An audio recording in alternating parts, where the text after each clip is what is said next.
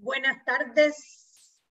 Buenas tardes. Bienvenidos sean todos a Sal y Pimienta, un programa para gente con criterio. Eric Martínez. Sí, aquí estoy. ¿Cómo estás, Anet Planels? No te veo, no te veo. No, estás no me... agachado. Ah, estoy. Acuérdate, tercio superior. ¿Qué pasó Estoy con aquí. Madeleine Nadir y toda la... Lo que, pasa, lo, lo- yo. lo que pasa es que Maele me la puso difícil porque entonces a mí se me cae la silla y entonces tengo que estar, tengo que estar subiendo acá y se me va la onda de subir la cámara. Acuérdate, tercio superior para los ojos. ¿Cómo andas? Oye, ¿todo bien? Gracias a Dios, todo bien, arrancando semana con energías nuevas. Y con, y con, bueno, semana espectacular porque empezaron las clases, Anet. Finalmente los muchachos fueron a dar Después de clases. dos años, después de dos Sí, sí, años. sí, sí, sí. Sí, la, la verdad es que muy contento, definitivamente que está lo pesado del tráfico, pero pienso yo que para la mayoría de los panameños hoy el tráfico fue, fue sublime, o sea, fue como que, ¡Qué ay, mil qué rico. carros en la Es- calle! Los La gente, la, entraron. la gente lo disfrutó. Sí, la verdad es que la gente lo disfrutó, lo ves en las redes sociales. Hay mucha gente diciendo, conchale, qué tráfico más desgraciado, el tráfico más infernal del mundo, pero qué bueno, qué bueno que hubo tráfico porque ya fueron a clase, los busitos amarillos.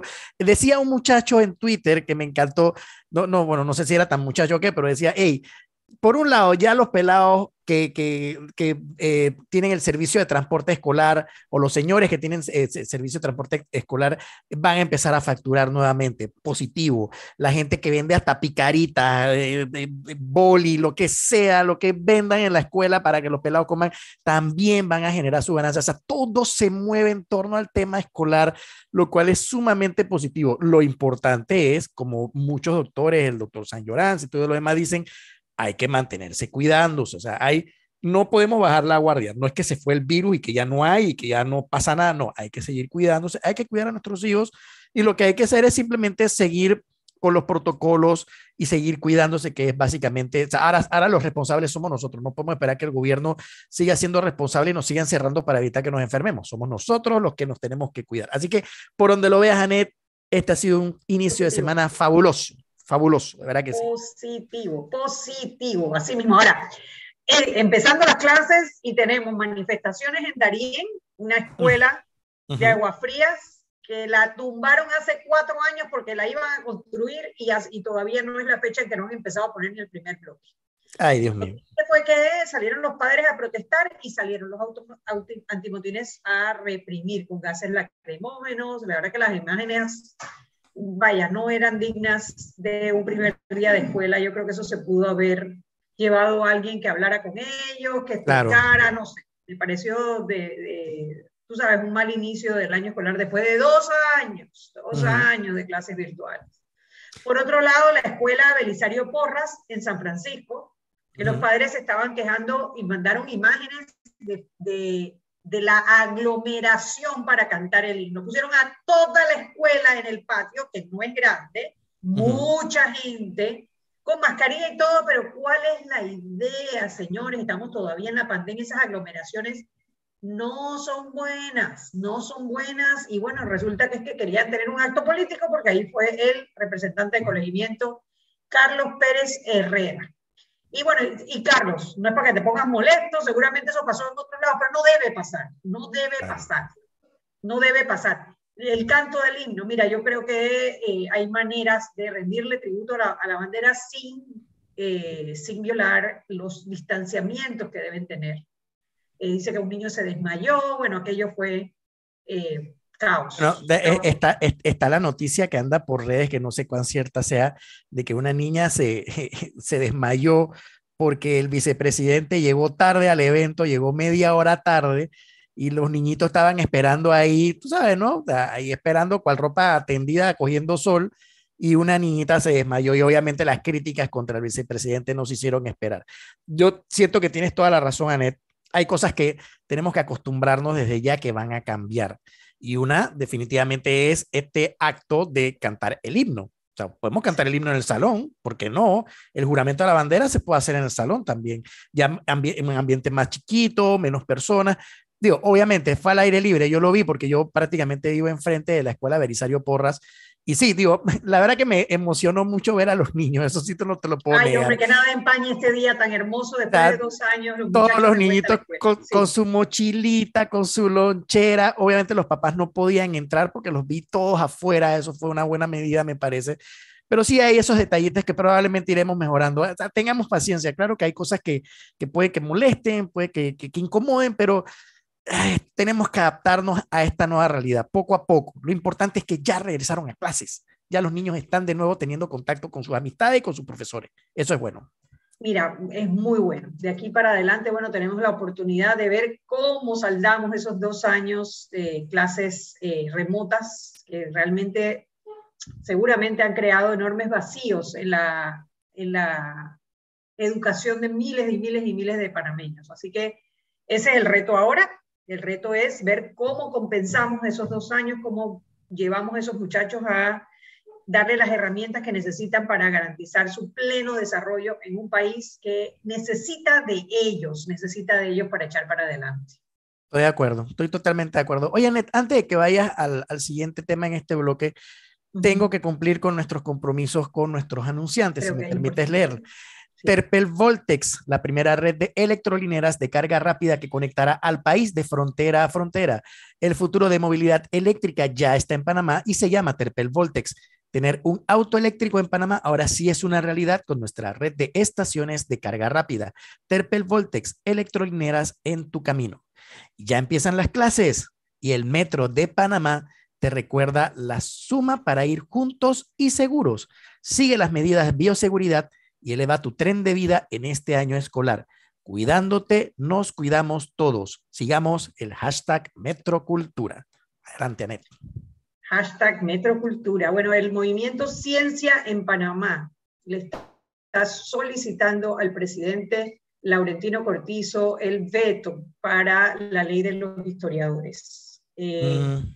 La verdad que eh, ya son varias las voces que se unen en contra de este proyecto de ley que, por un lado, limita la profesión de historiador a los panameños y, por el otro lado, exige que haya un historiador idóneo en cada uno de los museos. Ya la red de museos se manifestó, se manifestó también el famoso historiador panameño Alfredo Castillero Calvo, que además dijo que esto nos iba a convertir en un reír mundial y que podría tener eh, tremendas consecuencias en Panamá. Bueno, hoy el movimiento Ciencia en Panamá eh, lanzó el comunicado, habla de que restringir la idoneidad a los panameños va en contra de las dinámicas del mundo actual y limita la relevancia e impacto de la profesión.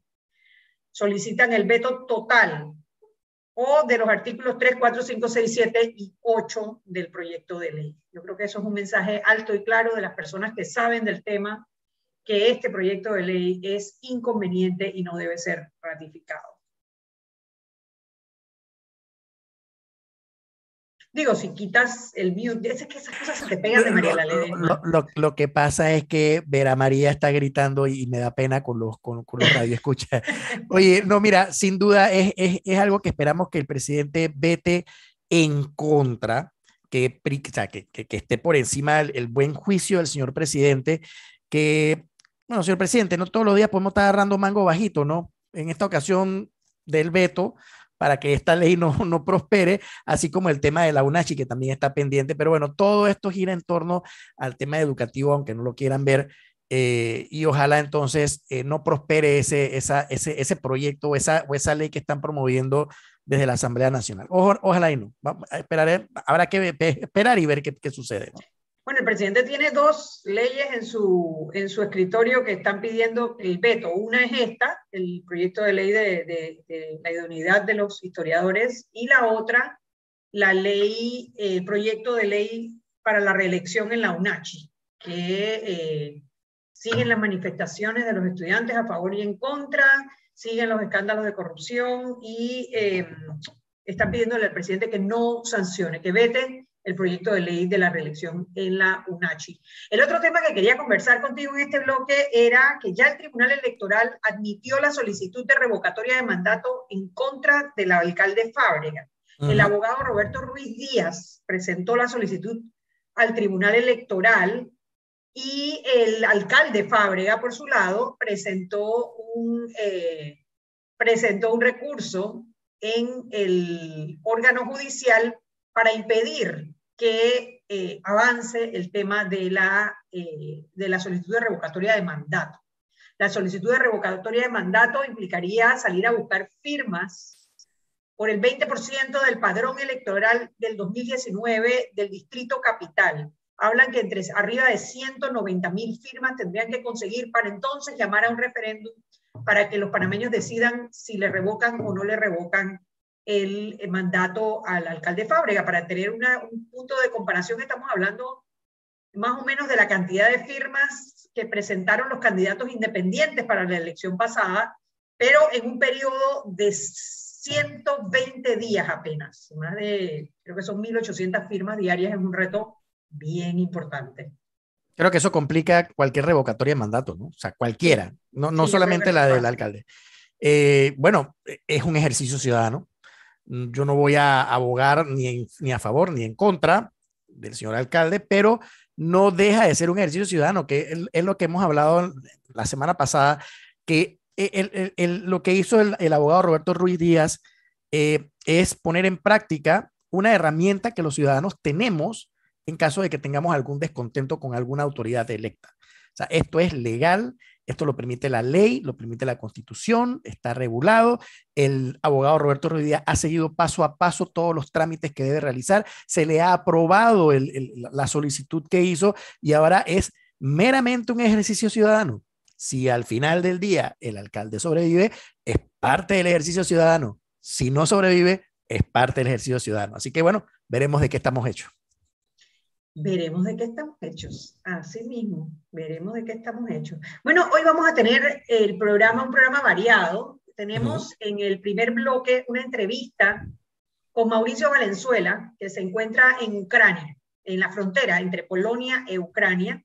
Él eh, viajó este viernes y ha estado enviando eh, historias y videos. Y bueno, vamos a entrevistarlo para que nos cuente qué, qué es lo que se ve en el ambiente eh, el conflicto en Ucrania es un conflicto eh, importantísimo. Estamos hablando de más de millón y medio de personas que han abandonado las ciudades en Ucrania hacia Polonia. Y bueno, por ahora él se encuentra en el área donde están los refugiados. Eh, la verdad que está bien interesante, se los recomiendo. Y en el próximo bloque tenemos un invitado muy especial. vamos a hablar con el gerente del Banco Nacional, Javier Carrizo. Hablaremos sobre el Banco Nacional de Panamá y la economía del país. Ya se empieza a sentir un poco la reactivación económica. Vamos a ver cuál es el papel del Banco Nacional en esa reactivación económica que, bueno, todos los panameños estamos esperando, Eric. Así es, así es, y con mucha ansia y con mucho entusiasmo. Así, Optimismo Así que, bueno, vamos a hacer una pausa comercial y al regreso, más en Sal y Pimienta, programa para gente con criterio.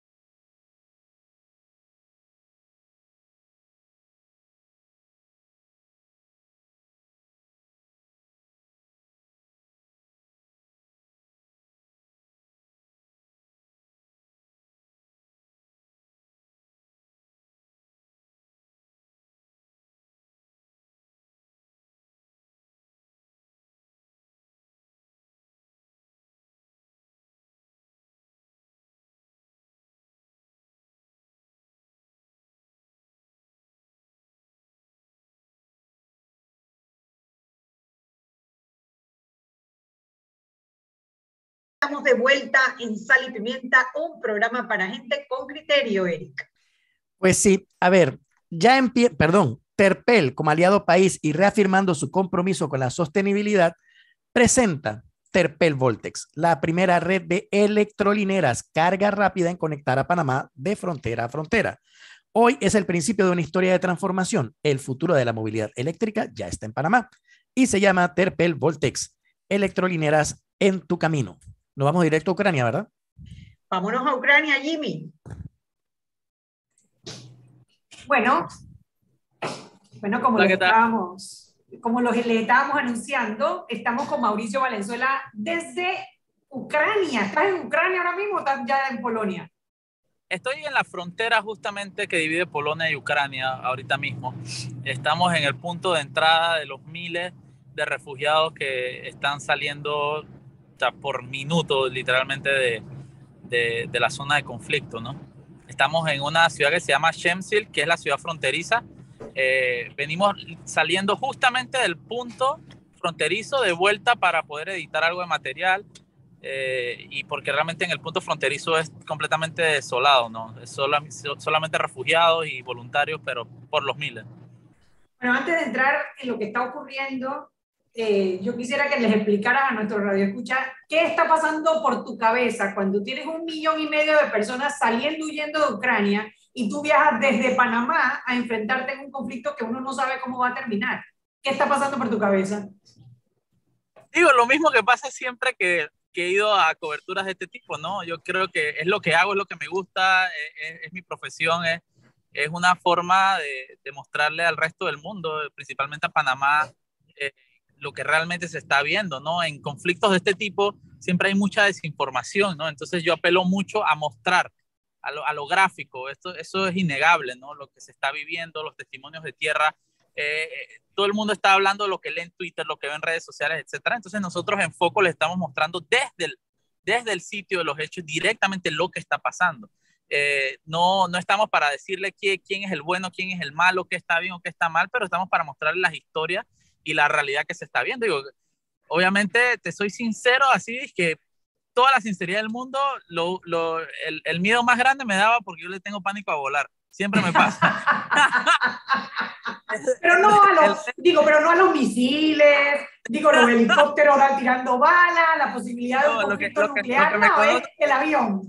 El avión, el método está... más seguro de viajar en el siglo XXI, a eso es a lo que tú le tienes miedo, de verdad. Lo que, lo que me conocen tan clarito que no he dicho nada de mentira, es mi pánico número uno siempre, pero pero fuera de eso, digo, ya obviamente eh, he, cubierto, he tenido varias coberturas de este tipo.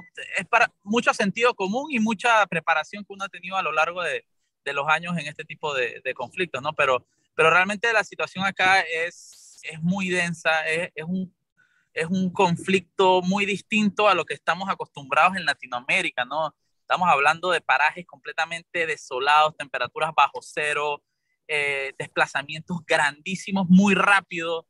Eh, entonces digo, apenas hemos, después de tres días viajando, hemos logrado llegar a la frontera. Vamos a estar aquí eh, probablemente uno o dos días más y la meta es entrar a Ucrania eh, y empezar a ver la situación desde adentro ya, ¿no? Eh, pero pero la, la, situación está muy tensa realmente, muy tensa y es, eh, es muy triste, ¿no? Porque uno está viendo mares de personas y principalmente mujeres y niños. Recordemos que los hombres no pueden salir de Ucrania tiene que quedar eh, eh, peleando. Son mujeres ancianas con los niños chicos, bebés, eh, y es bastante desgarrador verlo, ¿no? Eh, como siempre, eh, uno, uno, es ser humano, ¿no? Y, y, y, y, obviamente que a uno lo golpea, y eso de, de, cierta forma es lo que, lo que nos motiva, ¿no? Y lo que, lo que te motiva para, para poder generar esa información y seguir informando. Son cosas que, que, no se puede ignorar. Yo creo que es la responsabilidad de cada uno dentro de su trinchera hacer lo que uno puede hacer, ¿no? Y, y, y, lo mío es el periodismo, el foco es mostrar la realidad y si podemos mostrar la realidad de Panamá y de los alrededores, ¿por qué no podemos mostrar la realidad del conflicto más importante de, de los últimos años, ¿no? Y que todo indica que va a seguir escalando. ¿Cómo llegaste a la frontera eh, desde Varsovia, desde la capital de Polonia? ¿Cómo llegaste a la frontera? ¿Está el transporte está normal? O sea, ¿cómo, cómo haces Mira, una vez que llegas a Varsovia? que llegamos eh, de Panamá a Francia, Francia a Varsovia. Eh, Varsovia es una ciudad muy moderna y no, a, simple vista no parecía que estaba pasando nada, pero eh, nos tocó eh, ir a comprar los boletos de tren para, para ir al pueblo este donde estamos. Y apenas llegas a la estación central de Varsovia es un caos. Miles de personas, refugiados, voluntarios, y realmente no, no parece, porque tú estás en la calle afuera y es como si estuvieras en una ciudad de Estados Unidos, super edificios altos, eh, billboards, eh, luces, todo, y de la nada entras a esta estación del tren y está repleto de gente durmiendo en el piso, buscando comida, llorando. Es, es, bastante, es bastante surreal, ¿no? De, de, Varsovia agarramos un tren hasta Chemsial, que es esta ciudad donde estamos, demora alrededor de cinco horas. Eh, y acá ya llegando nos tocamos, eh, conseguimos eh, un productor local que se le conoce como un fixer acá, que nos ayudó consiguiendo transporte y hospedaje acá. Hay, este pueblo está colapsado, eh, es bastante grande, es un pueblo muy rural, muy bonito, realmente es, es como muy agrícola, pero está colapsado la cantidad de gente que hay, ¿no? Hay entre voluntarios internacionales, periodistas y los miles de refugiados que están llegando, fue una odisea conseguir un lugar donde poder pasar la noche literalmente donde poder pasar todas estas noches, ¿no? Porque vas a estar ahí varios días. Sí, pues sí pero eh, aquí vamos a estar un par de... Eh, la meta es estar dos, dos, días, tres días máximo en esta ciudad para, para cruzar a Ucrania. Y en Ucrania nos toca hacer el mismo proceso. Ya tenemos un contacto local que nos ayuda eh, consiguiéndonos un lugar, eh, nos ayuda un poco. El, el, tema de producción, ¿no? No es tan a lo loco como suena, que uno simplemente se va a ver qué pasa, ¿no? No, no es como que eres un mochilero con cámara. Eh, no, no, no, no, normal. Ir a vacacionar a París cualquier año, cualquier mes del año, nada, normal. No, hacemos todo, pues. conlleva una producción, conlleva un tema de contactos, un tema de, eh, de logística bastante complejo, ¿no? Para poder eh, ir desde Tocumen hasta la frontera con Ucrania, ¿no? ¿Cuáles han sido tus primeras impresiones en Polonia. Polonia es un país que está fronterizo con, con, con Ucrania y está a favor, o sea, está ayudando a, a, los ucranianos en este tema sin meterse directamente en el conflicto. ¿Cuál ha sido tu experiencia con la gente de, de Polonia? ¿Qué, ¿Qué, dice la gente de Polonia de lo que está ocurriendo en Ucrania? Es eh, lo que lo, lo, primero que, que, se nota es la solidaridad inmensa. Es una cuestión eh, eh, asombrosa, ¿no? Todo el mundo está eh, protestando a favor de, de, Ucrania, pidiendo que se acabe la guerra y el que no está protestando está en los centros ayudando. Tú tienes literalmente una logística tanto gubernamental, porque ves a la fuerza pública como, como civil alrededor, eh, ayudando alrededor de este conflicto, todos, ¿no? Y te puedo decir que eh, asimismo también están llegando voluntarios internacionales. Entonces el tema de, de solidaridad humana me, me, asombró mucho. Y te, te, puedo decir, por ejemplo, lo que nos pasó en antes, ¿no? Hay, hay mucha gente regalando regalando, regalando comida y cuando, cuando estábamos saliendo, ya, ya acá es de noche, no, no, habíamos comido en todo el día y, y, bueno, vimos como una especie de food truck armado eh, al lado de la fila de refugiados de comida eh, india. Entonces, literalmente le fui y le pregunté que, mira, oye, somos periodistas, podemos comprarte la comida eh, para, para no, que no me las regales, pues, porque ellos están regalando comida de nosotros y que, mira, podemos, queremos ayudarte, queremos, y la respuesta automática fue que tú eres un ser humano, sí, bueno, entonces tenla, come. Es como, que como que, como que casi que se ofende por, ofrecerle ayudarlo eh, eh, a, para pagar, ¿no? Entonces es, es, bastante interesante eso. El tema de solidaridad humana es muy, muy, muy, muy grande, muy grande. No lo había visto en ninguna otra región. Te devuelve la fe en la humanidad. Sí, eh, liter, no, no, hasta no, no diría... no tanto, no tanto. en ciertas personas. No, no. estás hablando de un país entero que se está volcando a ayudar desinteresadamente a más de un millón de personas. O sea, sí. eso te tiene que devolver la fe en la humanidad, ¿no? Eh, algo bueno tenemos que tener cuando re reaccionamos así a situaciones desesperadas. Eh, sí, exacto. Lo que te digo, no, no es que me la devuelva, es que digo, es que creo que no le he perdido del todo. Pero, okay, okay, okay. pero, pero, pero viéndola, viendo estas cosas, sí, sí te das cuenta y, y, te da como esta sensación de que, puta, ¿será que pasa algo parecido en Panamá y reaccionaremos igual como país, no? Eh, el, el, el, es bastante, me, me, me deja esa, esa, pregunta, pero cuando te digo que es un esfuerzo nacional el que hay en Polonia para ayudar a esta gente, es, es, es real. Desde los militares, policías, voluntarios, periodistas, personas de todo el mundo, es una locura, es, es asombroso. eh, quizás acá no podemos dimensionar que estamos hablando de que millón y medio de personas que están cruzando la frontera por Polonia, o sea, casi toda la ciudad de Panamá caminando hacia buscar un refugio en un país vecino. Sí, no, y si tomas en cuenta que hoy se abrieron corredores humanitarios nuevos eh, de ciertas ciudades de Ucrania, esto va a ser estos días que siguen, va a aumentarse aún más eh, la, el flujo de personas. ¿Cómo, ¿Cómo, sientes, hoy tuviste el primer contacto ya con ucranianos, ¿no? con gente que está huyendo del conflicto? ¿Cuál ha sido tu impresión de ellos? ¿Qué, ¿Cómo los ves? Además de, bueno, obviamente la situación eh, impensable que están viviendo, ¿cómo les ves en ánimo? ¿Qué piensan? ¿Qué dicen? Mira que se me hacen que son personas eh, muy fuertes, mujeres muy fuertes. Como te dije, la mayoría son mujeres, son eh, mujeres y niños, se me hace gente muy fuerte. Eh, las temperaturas acá son bajo cero, menos 5, menos 10, es una locura y, estas personas van con sus hijos cargados, con sus pocas pertenencias cargadas y, y, no las ves ni siquiera cansarse, pues los ves caminar y caminar y llegan y, y van hasta a veces con una sonrisa en la cara, es, es asombroso, se me hace gente muy, muy, muy fuerte. Wow. ¿Cuál es el plan entonces ahora? ¿Regresas al hotel? ¿Vuelves a mañana a, a la frontera? ¿Cómo, cómo coordinas ahora la entrada a Ucrania? Sí, ahorita mismo eh, sí, vamos de vuelta al hotel a, editar, a, organizar un poco el material que hemos hecho hoy, a saber, eh, ten pendientes de las cuentas de, de, Foco Panamá y de Claramente Panamá, que vamos a estar subiendo varios eh, materiales, entrevistas que hemos hecho hoy, eh, pero vamos a hacer eso y ya mañana damos otra vuelta más por, por otras áreas que no pudimos ir hoy y ya empezar a coordinar la logística para entrar a Ucrania. ¿Con quién coordinas esa logística? ¿Cómo, cómo, cómo puedes tratar de que eso sea lo más seguro? Porque la idea, digo, la idea es regresar en una pieza, ¿no? Mira, el, el, el, el, gremio periodístico, de alguna forma, cuando has, cubierto, has hecho muchas coberturas internacionales, conoces mucha gente. Eh, y al final es la misma gente que va a los mismos conflictos y a las mismas coberturas grandes. Entonces ya cuando tú vas para acá, ya tú sabes que tres, cuatro amigos están por acá, tú les escribes, por ejemplo, estoy coordinando con un amigo salvadoreño y otro, otro amigo español, oye, voy para allá, ¿con quién coordinas? Ah, eh, habla con esta persona, habla con este, este es el fixer, este es el productor allá, él te consigue transporte, él te consigue.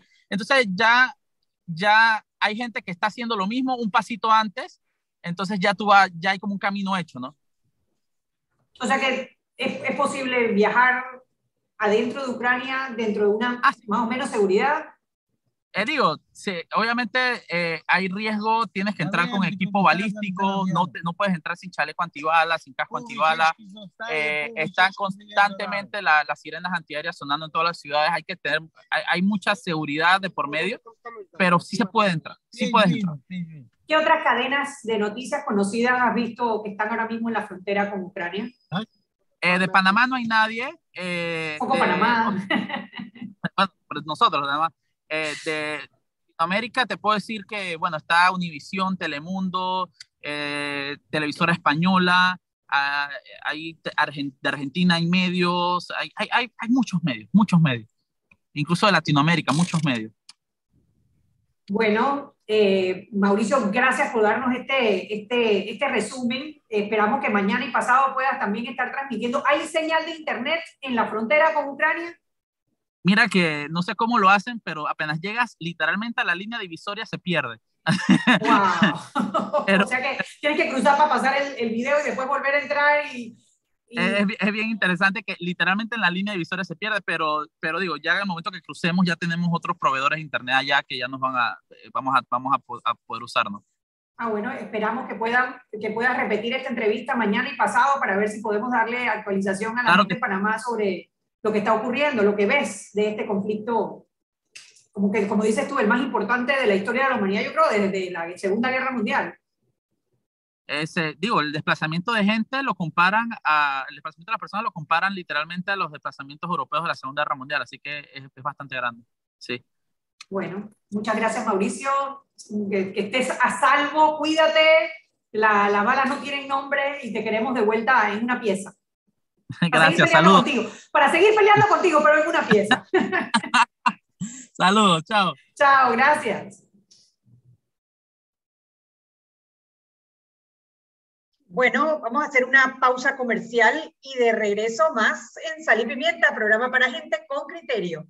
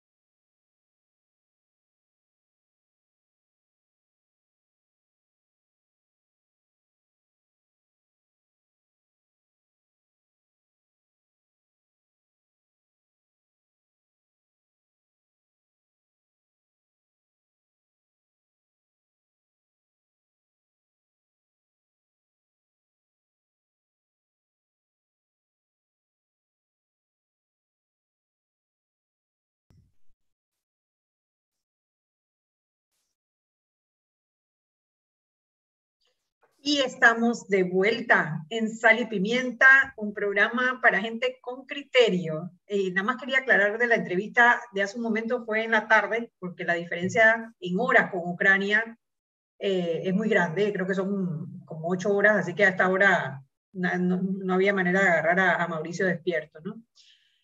Bueno, hoy, Eric, tenemos de invitado al licenciado Javier Carrizo, él es el gerente del Banco Nacional y hoy, bueno, tenemos buenas noticias. Por un lado, la escuela, después de dos años, arrancó el, el, el periodo escolar presencial, eso es, eso, eso es una buena noticia para todos.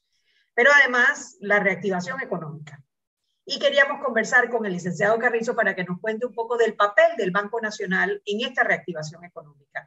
Primero, hacer alguna especie de... Eh, eh, de diagnóstico, ¿cómo estamos hoy en comparación quizás con el 2019? Eh, bueno, eh, el licenciado Carrizo empezó en julio del 2019 en el Banco Nacional, pero tuvo esos primeros seis meses de normalidad y quizás comparar un poco lo que se está viendo hoy en el banco versus lo que se veía en esos primeros meses, de, en esos últimos meses del 2019. Bienvenido, licenciado Carrizo, a Sal y Pimienta.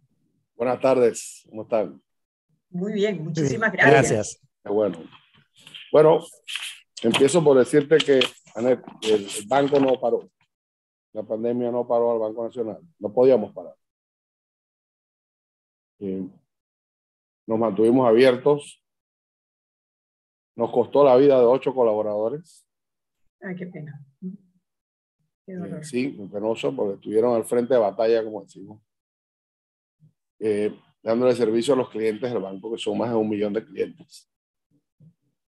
Y seguimos activos en, todos los sectores que ha caracterizado al banco. El sector agropecuario, seguimos siendo el, primer banco, nuestra cartera creció incluso ante un año de, de, crecimiento económico del 17%, nosotros, nuestra cartera agropecuaria creció un 3% que es admirable realmente, eh, porque fueron los productores los que sacaron la cara por el sector económico de Panamá. Siguieron produciendo gracias a las políticas eh, desde el día uno del, gobierno revivir el sector agropecuario que estaba moribundo. Estuvo abandonado por muchos años. Las importaciones sin control, estaban acabando con el sector. Afortunadamente tenemos ahora un sector productivo y pujante. En la parte de, la, de las hipotecas residenciales, el banco se ha distinguido, al igual que la caja de ahorros, en cubrir el sector de los intereses preferenciales. Tengo que decirte que el el mes de febrero, acaba de pasar, fue un mes récord en la historia del banco en colocación de hipotecas. Colocamos 532, o sea, 532 familias recibieron sus préstamos por 31.5 millones de dólares el mes de febrero. Nunca habíamos tenido un mes con semejante volumen. Y, y el año 21 fue el año récord también en volumen de hipotecas con 5.089 hipotecas por 309 millones. Entonces, en ese sentido, eh, el banco ha contribuido muchísimo a mantener y, y a la recuperación económica, inyectando eh, fondos en sectores muy críticos.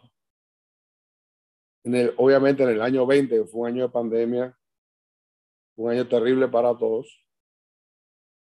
Eh, inclusive ese año el banco logró colocar 3.000 hipotecas por 187 millones. Este año ya vamos a casi 55 millones en los dos primeros meses, wow. lo cual son muy buenas noticias para, para Panamá. En el, en el sector, nosotros hemos manejado varios fondos, el sector pequeñas y medianas empresas, estamos administrando un fondo del BID, creo que lo discutimos en el pasado, que se llama Programa Global de Crédito para la Defensa del Tejido Productivo y el Empleo. Este fondo se estableció cuando arrancaba la pandemia, empezaron, empezamos a verlo, el desempleo crecer, las empresas cerrar las puertas eh, y, se necesitaba inyectar esperanza en estos sectores que estaban tan golpeados y dinero, obviamente. Nosotros ya en ese, en ese sector se colocó la primera parte del programa, que eran 150 millones, y ya se, está, ya se empezó la segunda parte del programa, se han colocado 19 eh, millones más. O sea, llevamos 169 millones a través de 29 diferentes instituciones financieras. Ahí entonces el banco actuó como un banco de segundo piso. Y así lo, lo dictaminó el BID para que no se creara un cuello de botella eh, en un solo banco y pudiera tener más cobertura nacional. Y ahí se, incluyeron, se invitaron a los bancos financieras y cooperativas que llegan a ese sector de la pequeña y mediana empresa. El total, eh, como dije, son 169 millones a la fecha. Esperamos poder colocar los 300 millones. Y el, el promedio del, del préstamo en este sector que, se ha otorgado de estos fondos es 33 mil dólares. O sea que eh, sí se ha llegado a, los lugares que, que creíamos era importante apoyar. Se estima que, con estos fondos se han creado 11 mil, casi 12 mil empleos nuevos, 11.975 o se han mantenido un 70% sí ha ido al comercio y un 30% al sector agrícola, pequeño, pequeño agricultor. Hemos seguido con el, y esto también refleja cambio de, de procesos, seguido con el sistema de digitalización, el proceso de digitalización de las operaciones del banco para hacerlo más eficiente parte de la queja generalizada que el banco era muy lento, muy burocrático. Eh, y quizás había un desenfoque en, su majestad el cliente, como le hemos llamado. Y está permeando ese DNA en, todo el banco, 3.600 colaboradores que tenemos. Se habla ya de su majestad el cliente, cliente primero. Eh, yo me siento muy complacido porque veo en las giras que hago por, por todo el país que empezamos todos a hablar el mismo idioma y a preocuparnos por dar un buen servicio. Cuando antes se, se recibían principalmente quejas, ya empezamos a recibir eh, felicitaciones por, por, por algunos wow que han hecho en, la sucursal a clientes, eh, notando que, el banco tenía una una percepción que era eh, correcta de una entidad pública burocrática. Nuestra meta fue llevar al banco a ser un banco de, primer mundo y competir con los bancos de primer mundo en servicio. Se está logrando mucho. Y esto, esto, estas hipotecas es reflejo de eso empezando por el sistema de, agilización de las escrituras, por ejemplo. Nuestra área legal estableció un sistema llamado telemática con el registro público. Gran parte del, atraso, y ustedes probablemente lo han vivido y los radioescuchas que nos están escuchando, el Vía Crucis que se convertía en escribir una, una escritura porque siempre hay encuentra errores echa para atrás, o el mensajero corrige, vuelve de nuevo y vuelve para atrás, y después manda el pago, se convertía en un, en un proceso extremadamente lento. Eh, lo que se hizo fue digitalizar todo el proceso. Ya la escritura viaja vía digital. El pago se hace vía digital. La notarización el pago de la notarización. Igualmente, entonces se han acortado los tiempos tremendamente eh, y seguimos todavía midiendo los tiempos que antes, a veces una hipoteca te tomó hasta nueve meses. Decía que era un parto, igual que un parto. Los nueve meses salía el bebé. Y cuando una pareja joven eh, necesita su casa. Antes que nazca el bebé, necesita la casa. Antes, que nazca el bebé, a veces demoraba más. Eh, hemos acortado esos tiempos tremendamente. Ya está alrededor de 90 días, 88, 90 días. Una de las preocupaciones más grandes de los panameños cuando, bueno, cuando empezaron, cuando empezó la crisis económica producto de la pandemia, fue precisamente la cartera, ¿no? Eh, las personas que tenían deudas con diferentes bancos. Eh, entiendo que el porcentaje llegó a ser muy grande, el porcentaje de personas que no podían pagar. ¿Cómo va esa recuperación en porcentaje de la cartera amorosa eh, en relación al año 20, el año del problema? Mira, yo hablo por, Banco Nacional eh, Banco Nacional eh, tiene una cartera muy particular. La cartera más afectada fue casualmente la de las hipotecas. La cartera de consumo, de préstamos de consumo, un gran porcentaje de esa cartera son empleados públicos que se recibiendo su salario.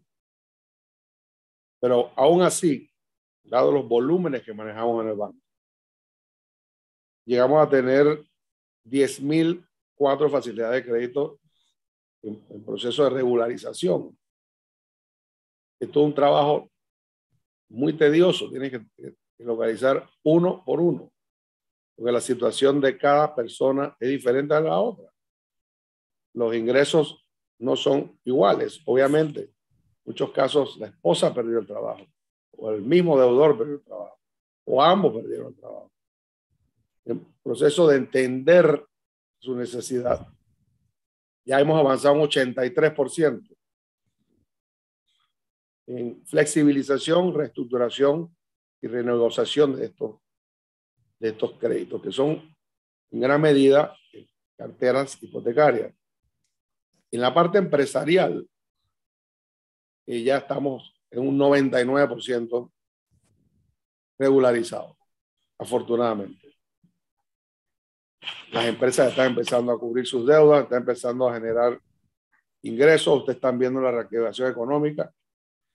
La, la economía el año pasado creció un 15%, todavía eh, por debajo del 17% que cayó el año anterior, pero en un proceso franco de, de, de recuperación. Se nos mejoró la calificación de riesgo del país, la perspectiva, eso es importante. Estaba negativa y la pusieron estable, eso fue una muy buena noticia para todo el sector. Eso es una muy buena noticia y es producto del manejo que se le ha dado a las finanzas públicas y, del, y de la economía y de la parte privada que ha puesto su, un esfuerzo tremendo eh, en coordinar con el Estado las medidas que se van a tomar. Ha sido difícil, fue una, una, una pandemia que nadie esperaba, nos obligó a nosotros, el Banco Nacional, a, salir al mercado. Ustedes recuerdan, conversamos en el pasado, en abril del 2020, ya casi dos años, eh, nos hicieron, nosotros le pedimos al Seguro Social una proyección de sus ingresos y era espeluznante.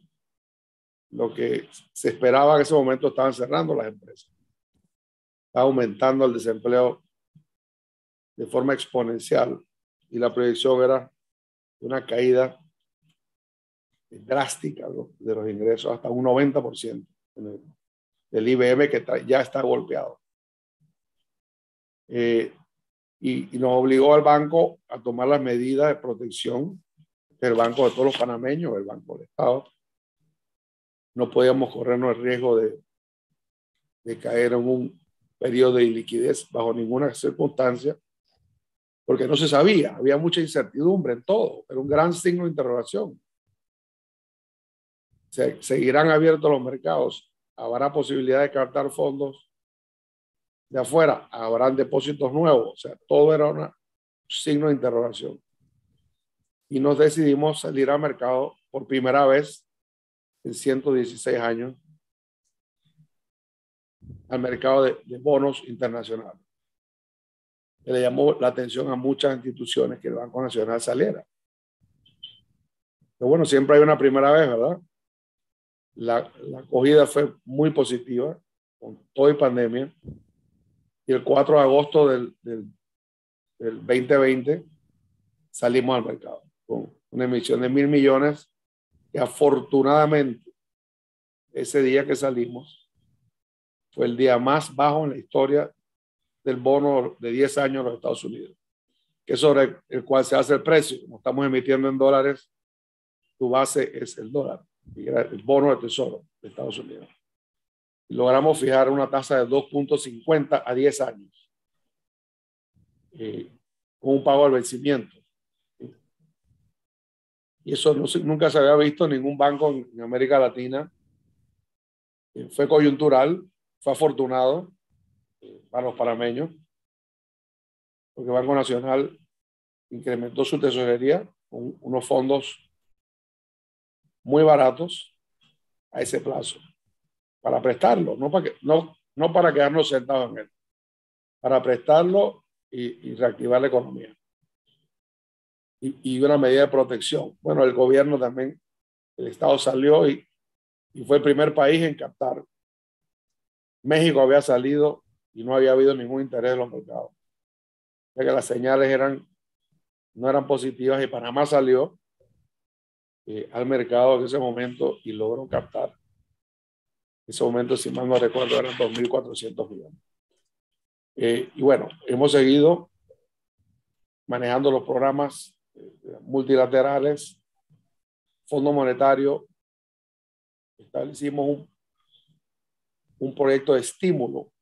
En ese momento era, era un programa estrictamente de liquidez de 500 millones para tenerlo disponible a los bancos que necesitaran eh, en ese momento liquidez, proteger al cuentaviente del sistema. Ningún banco lo utilizó afortunadamente. El que utilizaba ese fondo para la cosa, sí, era, estaba color de hormiga, como decimos acá. Pero bueno, es un, un, mensaje sobre la solidez de nuestro sistema bancario que a pesar de que tenían ese colchón, no llegaron a tener que utilizarlo. Así es.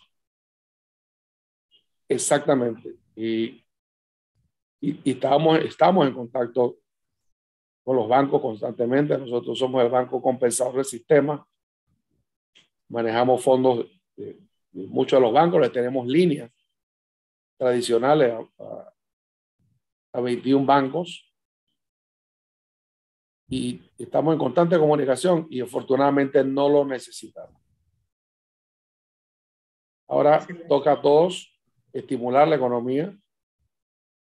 Nosotros, por ejemplo, vamos a entrar en el sector de, de préstamos, ya entramos, sector de préstamos interinos que el banco había estado en el pasado y se había salido. Para, para mí no me hizo mucho sentido teniendo una, cartera de 1.500 millones en hipotecas, no hacer la parte de financiamiento interino de estos proyectos. No me, no me hacía sentido.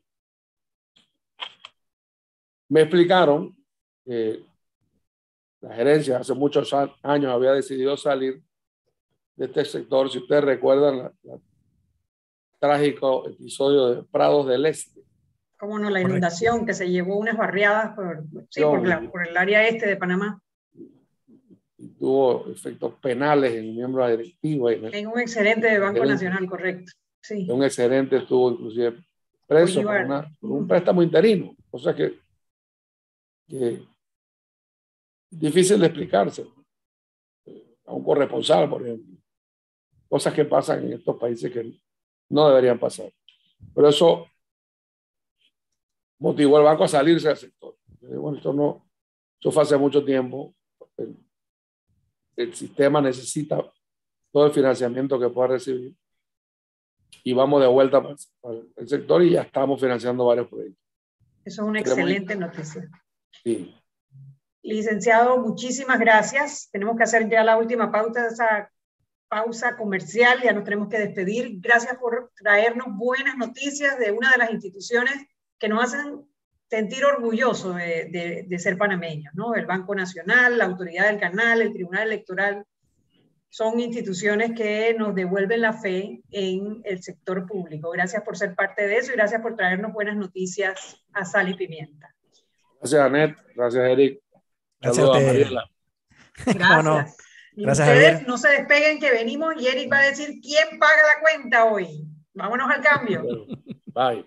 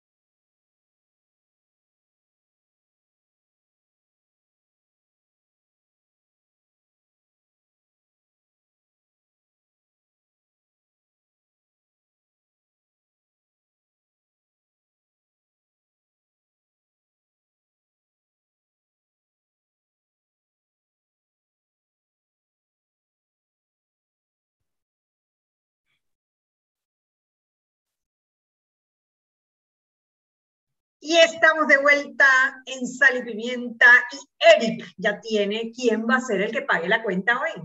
Pues para que veas que no. Para que veas que no sé quién puede pagar la cuenta porque hoy ha sido un día de buenas noticias. Porque nuestro invitado nos ha dado una muy buena perspectiva del rol del Banco Nacional en todo este tema de la pandemia. Eh, obviamente, eh, muy triste lo, lo que mencionó al inicio de las ocho personas, los ocho funcionarios que fallecieron eh, en ese afán de que el banco nunca cerrara sus puertas, nunca dejara operar. Eh, técnicamente nuestro banco central, económicamente hablando no lo es, pero es como si fuera nuestro banco central y nunca bajó la guardia y siempre se mantuvo al pie y el licenciado Javier Carrizo nos dio muy buenas noticias sobre las perspectivas, sobre el rol del Banco Nacional en todo este tema, el tema de las hipotecas, cómo se está reactivando, lo cual es muy positivo para un sector muy golpeado como el sector de la construcción y obviamente es suple de viviendas a, un, grupo importante de la población que no tiene vivienda.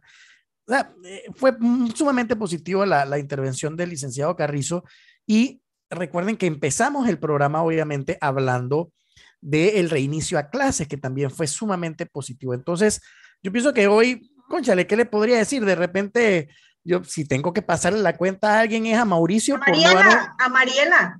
Ah, yo se le iba a Mauricio porque me quedé picado con ganas de preguntarle cosas y no podía, porque cada vez que decía algo yo quería preguntarle, ah, pero que es una grabación, conchale. Bueno, ojalá Mauricio regrese pronto y nos cuente de viva voz su experiencia en Ucrania. Y ya que lo mencionas, pues por supuesto que Mariela Ledema tiene que pagar la cuenta de hoy porque vino y no aviso. Así mismo. Mariela paga la cuenta hoy. No, Mariela nos pidió permiso hoy y el jueves y el viernes porque tiene una, cierto, un cierto, cierto. muy importante, pero igual nosotros le tiraremos picadera aquí, así que Mariela paga la cuenta el día de hoy.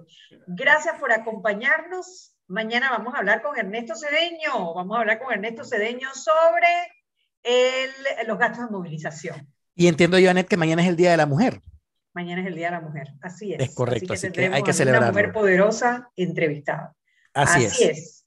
Así que bueno, no se pierdan mañana otro programa más de Sal y Pimienta, programa para gente con criterio. Recuerde sintonizarnos y de vernos en nuestras redes sociales, arroba salpimientapa, en Instagram y en Twitter. Y si quiere ver el programa de hoy, lleno de buenas noticias, o los programas de la semana pasada o de más atrás, Usted puede entrar a nuestra página web www.salpimientapa.com y ahí verá todos los episodios de Sal y Pimienta. Así que ya saben, arroba salpimientapa por Twitter e Instagram. Nos vemos mañana. Chao, chao. Chao.